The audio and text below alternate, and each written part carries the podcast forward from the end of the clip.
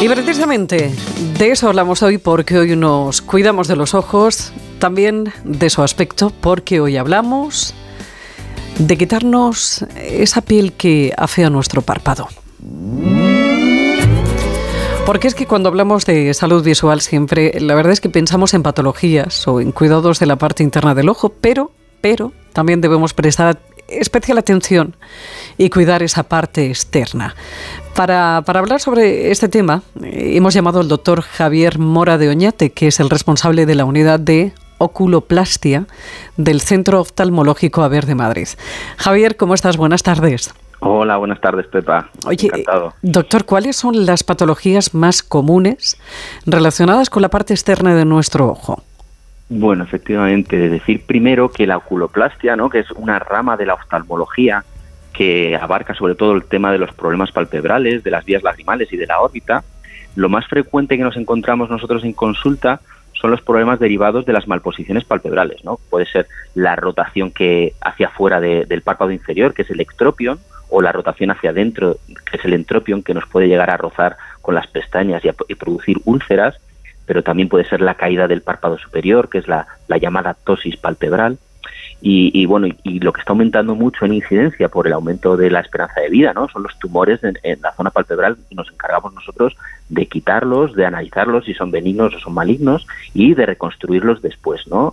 Y, ya por último decir que en la parte cosmética, la parte estética de nuestra especialidad, pues están las famosas blefaroplastias, ¿no? Que es extirpar ese exceso de, las bolsas palpebrales, ¿no? ¿En qué consiste exactamente esa intervención, Javier, de la blefaroplastia?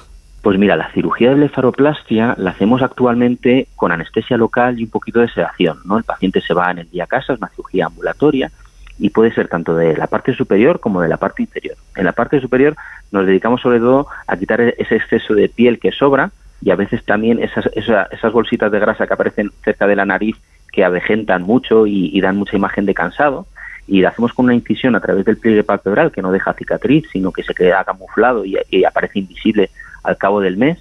Y luego en las blefaroplastias inferiores hacemos una incisión por dentro del párpado que nos permite no tener que dar puntos, extirpamos ese exceso de grasa, incluso lo vaporizamos con láser, ¿vale? Y eh, el paciente se puede ir a casa, eso puede aparecer un poco de hematoma, eso sí, los primeros días, pero se va a casa haciendo su vida completamente normal.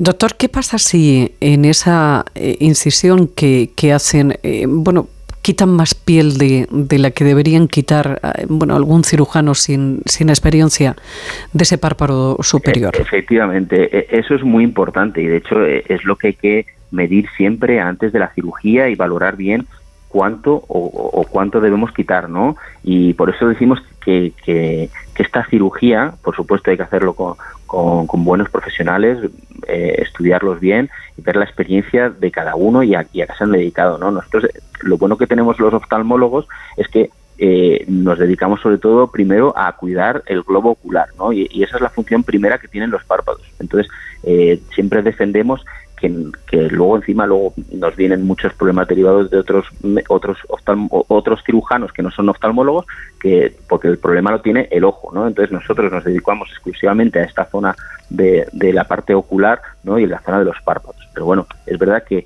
hay muy buenos profesionales y eh, lo importante es que te dediques a, este tipo de, intervención mm, mm. y tengas la experiencia suficiente, ¿verdad?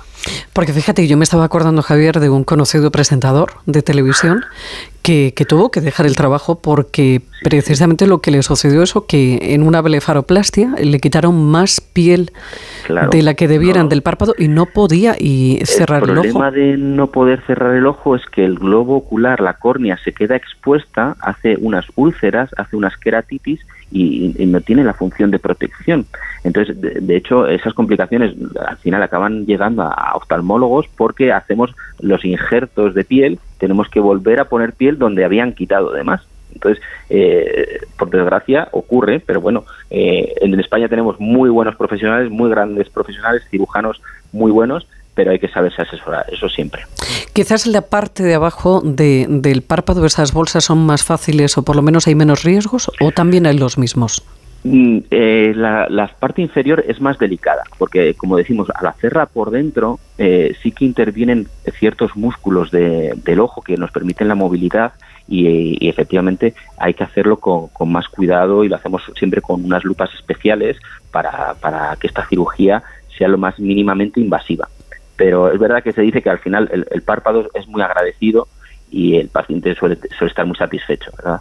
¿Qué tendríamos que tener en cuenta, Javier, a la hora de elegir un profesional si queremos intervenirnos de alguna de estas patologías? Bueno, un poco lo que hemos dicho también en otras ocasiones, ¿no? Asesorarnos bien, ver siempre la experiencia del cirujano. A mí me gusta mucho enseñar casos de cómo han quedado mis pacientes, el antes y después, siempre, por supuesto, conservando el anonimato, enseñando solo las partes visibles que se pueden enseñar, pero e, es, muy importante ver los resultados que tiene uno mismo y que el paciente pueda ver y valorar y, comparar, ¿no?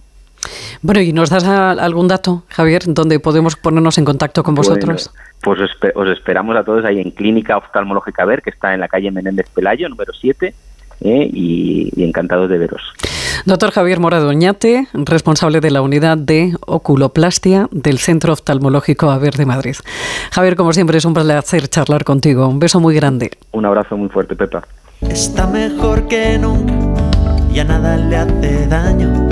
Y miente cuando dice que tiene treinta y tantos.